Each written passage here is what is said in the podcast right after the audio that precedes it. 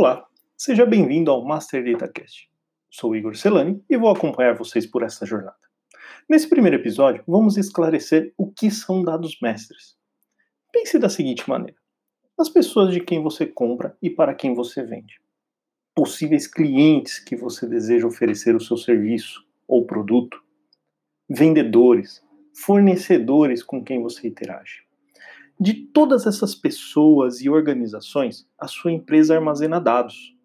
E todos esses dados não transacionais, que são comuns e que sua organização usa em todos os departamentos e sistemas, são dados mestres. Dados mestres é uma fonte comum de dados compartilhada em toda a empresa, compartilhados entre departamentos, sistemas e processos. Estes dados ajudam as companhias a manterem os dados sempre em sua última atualização e disponível para toda a empresa. E com isso, ajuda as companhias a tomarem boas decisões. Simples assim, esta é uma simples definição de o que são dados mestres.